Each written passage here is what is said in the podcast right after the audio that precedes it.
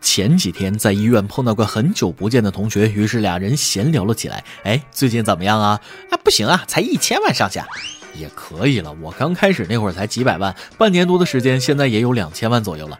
啊，两千万呢，我可羡慕死了。这时护士打断了我俩的对话，精子化验报告出来了，你俩过来取一下。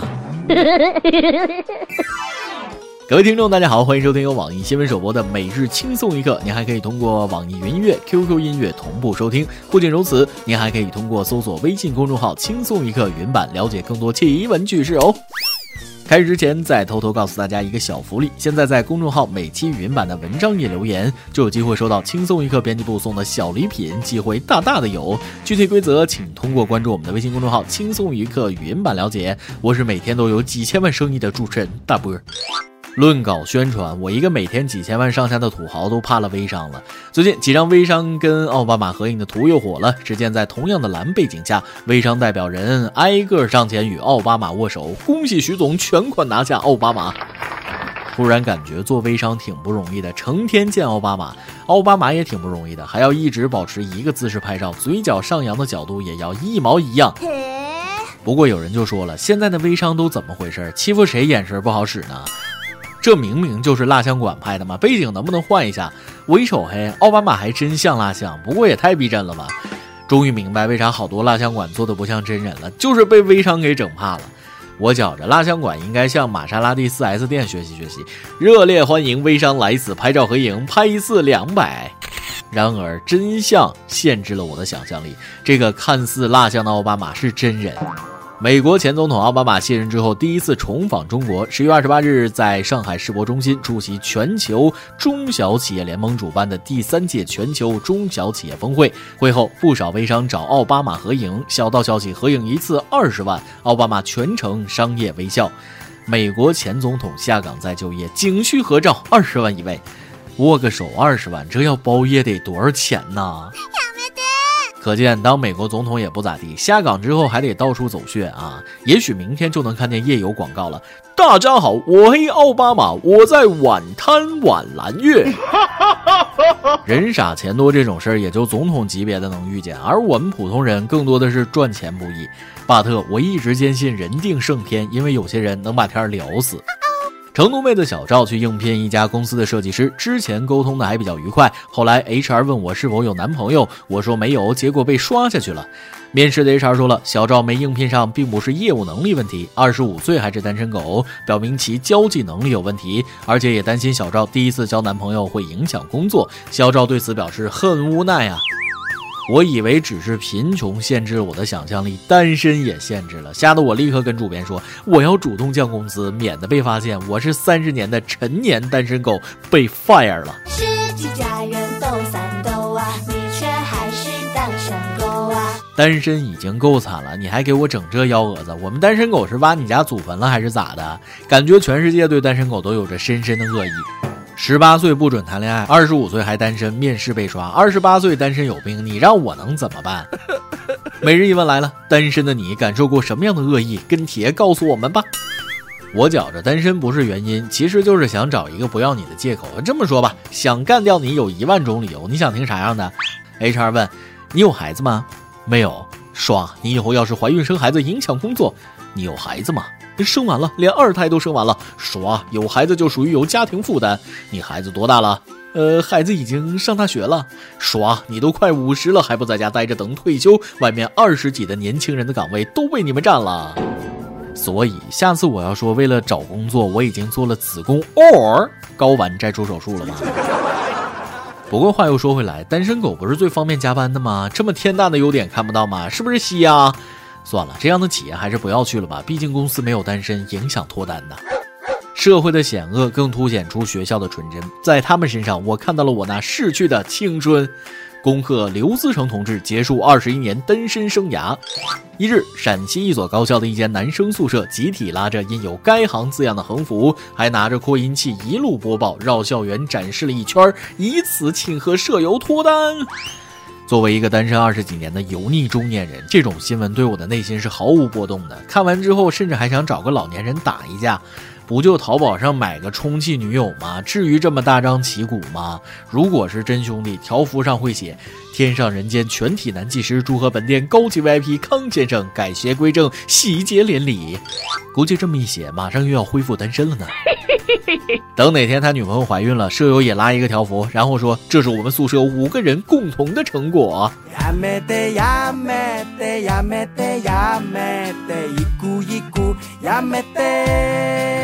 单身二十一年成功脱单的刘自成同学，必须感谢这群中国好室友。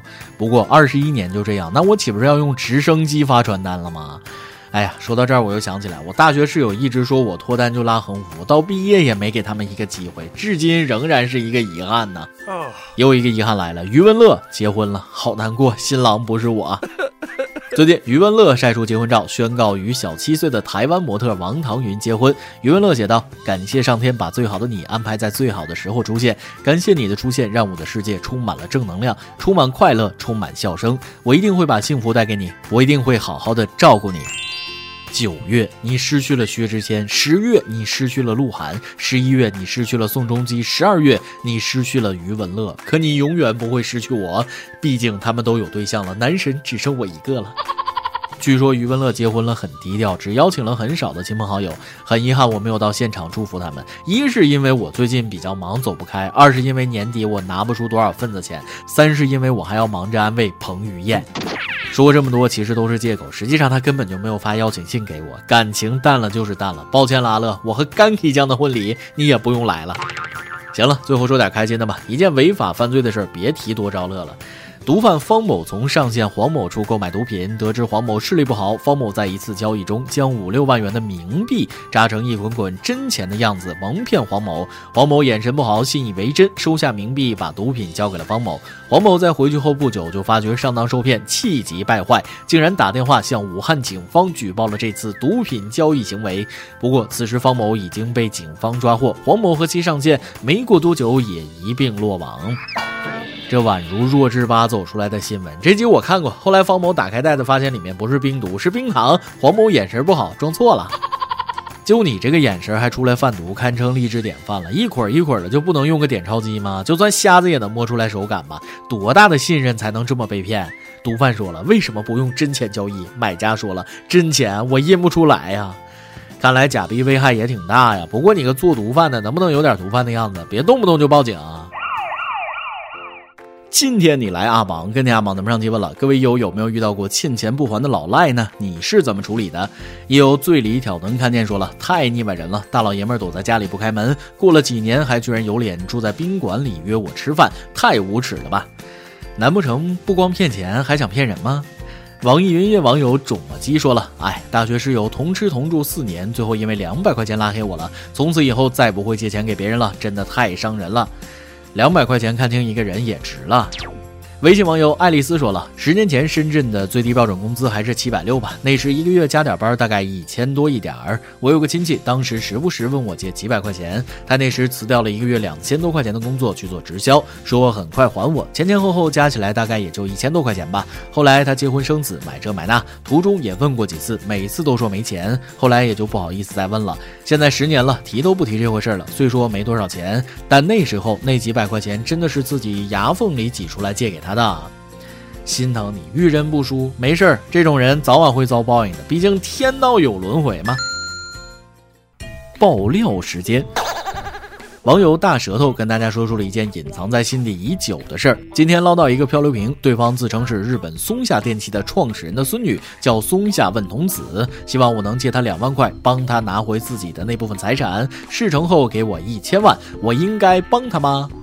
要我我就帮，两万不够，得两千万，我这就烧给他，让他待在原地不要动，我去买几个橘子给他。再来一段。微信网友谢谢合作跟大家分享了一条朋友圈，刚看见一个女生的朋友圈，网恋就好好网恋，别老要看素颜照。我自拍如果不 P，你能和这么漂亮的女生谈恋爱吗？哎，确实是这个理儿，没毛病。一首歌的时间，微信网友 F A R 鹏说了：“主持人你好，我从大二开始听轻松一刻，女朋友去年在我的影响下也开始听，我们都很喜欢这个节目。这个月七号是我女朋友生日，我和女朋友认识三年多了，我俩去年考研失利，她复试没过，我俩站在广州的地铁站，她一直哭，我紧紧地抱着她，不让自己流泪。看着眼前的她，我心都碎了，默默发誓以后绝不让她受半点委屈。今年我俩一起二战，一起努力，在此我想点一首她喜欢的《爱夏》送给她，希望我俩也都能考研顺利。”就算前路再艰难，有共同目标的俩人心只会贴得更紧。努力吧，奋斗吧，广阔的星辰大海还在前方等着你俩呢。祝考研顺利，祝爱情美满。有电台主播讲当地原汁原味的方言播轻松一刻，并在网易和地方电台同步播出吗？请联系每日轻松一刻工作室，将您的简介和录音小样发送至 i love 曲艺 at 幺六三点 com。以上就是今天的网易轻松一刻，有什么想说，可以到跟帖评论里呼唤主编曲艺和本期小编波霸小美秋子。对了，曲总监的公众号曲艺刀里面有许多私密硬货与你分享，敬请关注。最后祝大家都能头发浓密，睡眠良好，情绪稳定，财富自由。哎，我是大。波，咱们下期再会，北北。